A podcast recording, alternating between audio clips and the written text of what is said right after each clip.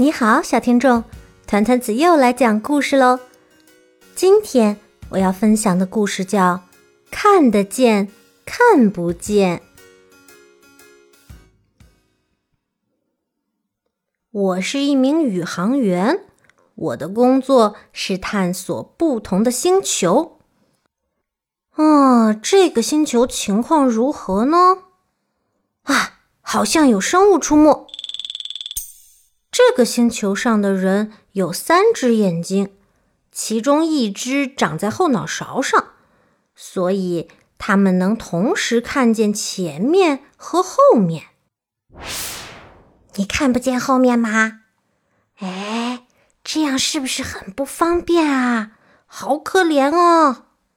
喂，这个人看不见自己的背后，太可怜了，别跟他提后背的事情。大家快给他让让路！嗯，没关系，我觉得我很正常。太厉害了，他走得很稳啊。只是因为看法不一样，大家就对我特别关照，这反而让我有种奇怪的感觉。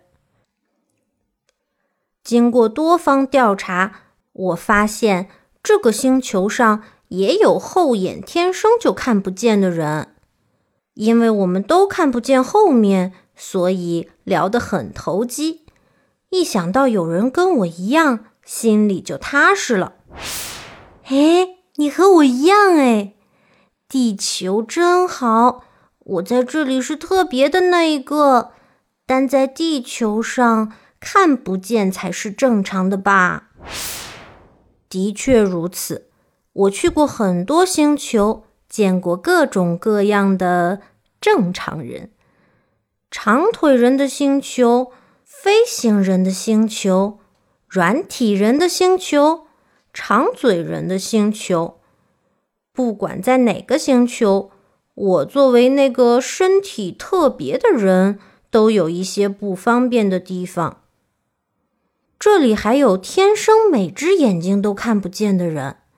他感受到的世界和我很不一样，比如看不见的人和看得见的人，在很多事情上做法都不同。他们用录音记下自己的行程，而不是写下来。他们用报时钟或者触摸式的钟表。他们所有的东西都要放在固定的地方，不然就会找不到了。所以他们的房间总是很整齐。他们外出的时候要用拐杖。从自动贩卖机里买的饮料，他们喝到嘴里才知道是什么。如果罐子的形状都一样，他们必须尝一尝才知道里面装的是什么食物。对于眼睛看得见的人来说，世界是这样的：在红色花朵处右转。在红绿灯处左转，看到甜甜圈店后左转，进入挂着水母牌子的大楼后，左手边有一部电梯，摁下前往三楼的按钮，在三楼下电梯，到达门牌上写着三零四的房间。对于眼睛看不见的人来说，世界是这样的：闻到花香后右转，听到狗叫后左转。听到水声后上桥，接下来有台阶，要小心。感觉到脚下有石子时左转，走完石子路后摁一下左边墙壁上的按钮。进入电梯后，摁下从下往上数的第三个按钮。等电梯门打开后，走出去，敲第二个房间的门。如果某个星球上全是眼睛看不见的人，那一定是这样的吧？衣服上全是口袋，哪个口袋里放了什么，一摸就知道。声音好听的人会大受欢迎，大家都靠触感和气味选衣服。街道上没有灯，夜晚漆黑一片，不管什么东西都可以摸摸看。用粘土给朋友留言，看不见的人可以通过声音、气味和触感知道很多事情。尽管有些事情会因为看不见而做不到，但也有很多事情正是因为看不见才能做到。看得见的人和看不见的人感受世界的方式完全不一样，也就是说，他们仿佛住在两个不同的世界。其实大家都不太一样。每个人都有自己特别的看法和感受，只有自己最清楚。高个子的人才能看见的东西，矮个子的人才能看见的东西，眼睛看不见的人才能感受到的东西，耳朵听不见的人才能分辨的东西，朋友很多的人才能做到的事情，喜欢独处的人才能注意到的事情。慢性子的人才能体会的事情，不能走路的人才会发现的事情，大人才明白的事情，小孩才懂的事情。我们的身体就像交通工具，每一种交通工具都有它厉害的地方，但我们无法选择自己拥有哪种交通工具。每个人真实的心情、经历的辛苦。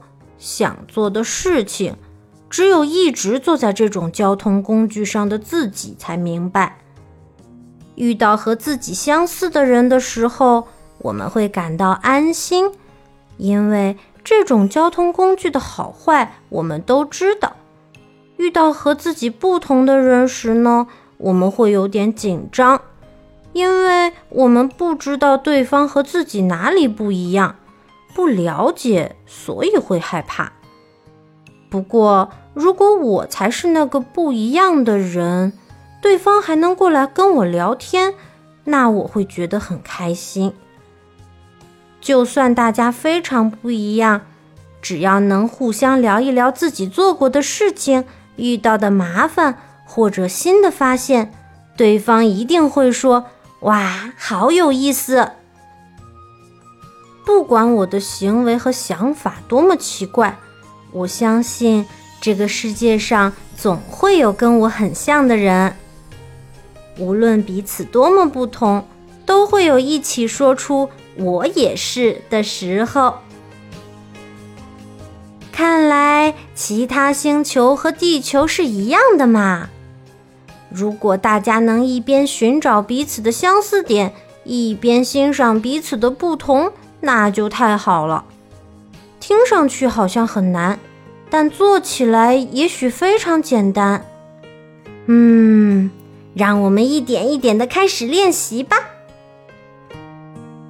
哎，你怎么只有两只手？好可怜哦。嗯，还好啊。嗯，两只手是不太够用哈。今天的故事就分享到这里喽，欢迎在评论区跟团团子互动哦。